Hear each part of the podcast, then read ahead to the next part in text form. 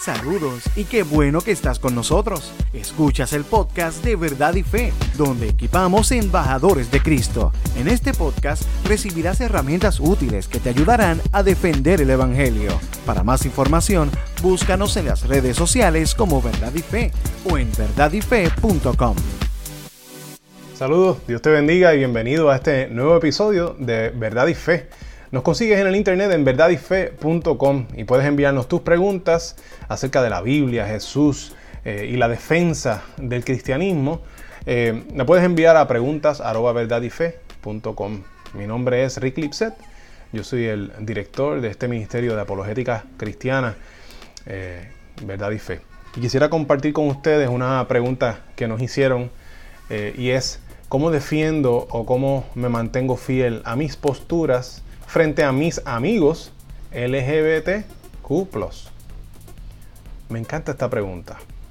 Me encanta esta pregunta porque la manera en que me, lo, me la hacen, no las hacen, es desde el punto de vista de amistad con personas eh, que tienen diversidad de, inclinaciones sexuales, contrarias incluso a lo que me muestra la palabra. Me encanta porque dice a mis amigos.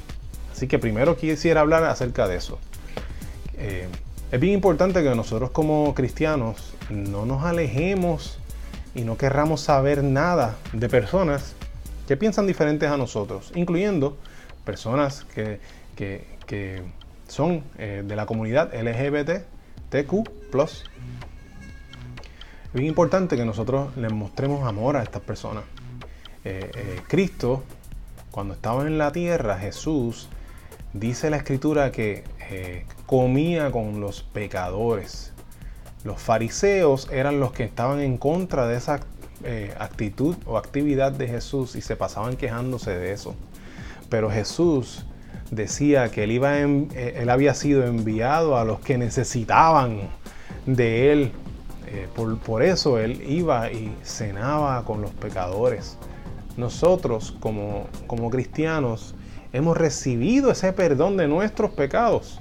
Significa que en un momento nosotros éramos como aquellos con quien Jesús cenaba. Nosotros estábamos en ese grupo de pecadores. Somos pecadores.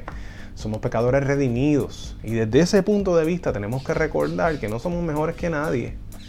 Y que Jesús, ¿qué estaría haciendo Jesús? Jesús estaría cenando con personas de la comunidad LGBTQ. Claro que sí porque Él les ama, les ama a tal nivel que entregó su vida por ellos, para salvarles, para que tengan una nueva vida, ¿verdad? No significa que como Jesús les ama, los va a dejar igual que como estaban, igual que con nosotros. Jesús nos ama tanto que no nos quiere dejar iguales y va transformándonos, como dice Filipenses 1.6. Eso, eso, es, eh, eh, eso es lo que Dios hace. Entonces, ahora la pregunta cómo debo de, mantenerme fiel a mis posturas cristianas, yo añadiría, cómo debo mantenerme fiel a mis posturas delante de mis amigos LGBTQ+. Y quiero contestarlo con la escritura. Dice Primera de Pedro 3.15, que es como el, versículo a ir cuando estamos hablando de apologética. Dice, en cambio, adoren a Cristo como el Señor de su vida. Si alguien les pregunta acerca de la esperanza cristiana que tienen, estén siempre preparados para dar una explicación. Bien importante porque ese texto está hablando de, una adoración a Cristo. Quiere decir que tus conversaciones deben adorar a Cristo. Tu vida debe adorar a Cristo. Cuando tú estás con estas personas que no piensan igual que tú, tú debes estar adorando a Cristo. Eso significa que no vas a estar armando contiendas, armando peleas, discusiones, eh, no los vas a insultar, no vas a hacer nada de eso porque tú estás adorando a Cristo. Pero a la misma vez el texto me dice que si alguien les pregunta acerca de la esperanza cristiana que tienen, estén preparados para dar una explicación. O sea que tú tienes que estar ready para dar una explicación en el momento en que se, en que se requiera de ti. Eh, me encanta como lo dice en la Reina Valera de 1960, porque lo dice de un, un poquito diferente la traducción, y habla de que estar siempre preparado para presentar defensa con mansedumbre y reverencia. Es el mismo versículo, es el mismo versículo, una diferente traducción. Pero eso está ahí incluido. Mansedumbre y reverencia. ¿Por qué está incluido? Porque así es que se, se adora al Señor. Sabiendo de dónde Él te sacó, sabiendo quién tú eres, ahora que Él te salvó, sabiendo todo esto, entonces tú le adoras. Y todas tus conversaciones tienen que ir de acuerdo a esta creencia.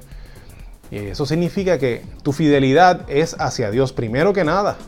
Tu fidelidad tiene que ir eh, hacia Dios por encima de la fidelidad hacia la gente. Porque si la gente te pide que tú asumas una postura o que aceptes algo que Dios dice que es incorrecto, tú se supone que digas que no.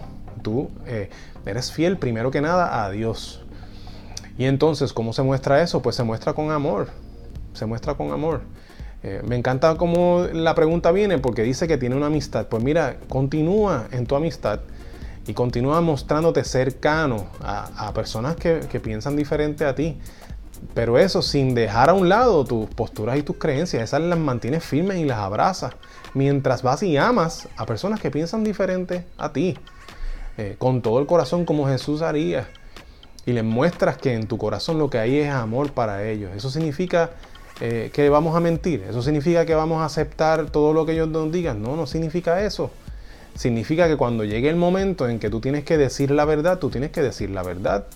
Pero la, vas a decir desde el contexto de la amistad, desde el contexto de, amor. Ya te, ya te conocen, ya están cerca de ti, ya son tus amigos. Como ya te han visto que tú les amas, como te han visto que tú cuidas de ellos, que cuidas de su corazón. Pues cuando tú dices la verdad, tu verdad viene sazonada, tiene que venir sazonada de ese amor. Y cuando la verdad viene sazonada con ese amor, con esa relación que ya tienen contigo, pues debería ser eh, más, más, fácil recibirla. Digo debería ser porque hay personas que no, que como quieran no la van a recibir. Pero incluso si no la reciben, tú debes mantener en tu postura de fidelidad a Dios y puedes recibir entonces la, crítica o queja que, que, venga de su parte. Pero siempre es bien importante recordar quién tú eres ante la persona. O sea que si la persona empieza a criticar o a quejarse contra ti porque tiene un estereotipo de lo que es un cristiano, necesitas, necesitas traer a memoria, oye, pero yo soy tu amigo, recuerda que yo soy tu amigo y hemos estado juntos en X o Y, hemos hecho esto, X o Y, hemos pasado por todo esto. Sigo siendo la misma persona, lo único que pienso diferente a mí. Así que de la misma manera en que nosotros tenemos que ser tolerantes ante posturas diferentes a la nuestra, pues las otras personas que quieren que nosotros seamos tolerantes deberían ser tolerantes también con nuestra creencia diferente a la de ellos. Así que espero que esto te haya dado algo en qué pensar y algo en qué meditar y que te ayude de alguna manera. Dios te bendiga y te veo en la próxima ocasión. Recuerda que puedes eh, escuchar estos episodios a través de nuestros podcasts. Están en Spotify, en Apple Podcast también, en anchor.fm. Nos puedes buscar ahí o en tu plataforma favorita de podcasts. Y también nos consigues en Facebook e Instagram. Y estamos para servirte. Dios te bendiga. ¿Qué te pareció el tema de hoy? Déjanos tu comentario o pregunta en nuestra página de Facebook Verdad y Fe. Oramos para que este podcast sirva para darte herramientas útiles que te ayudarán a defender el Evangelio. Para más información, búscanos en las redes sociales como Verdad y Fe o en verdadyfe.com. Gracias por estar con nosotros.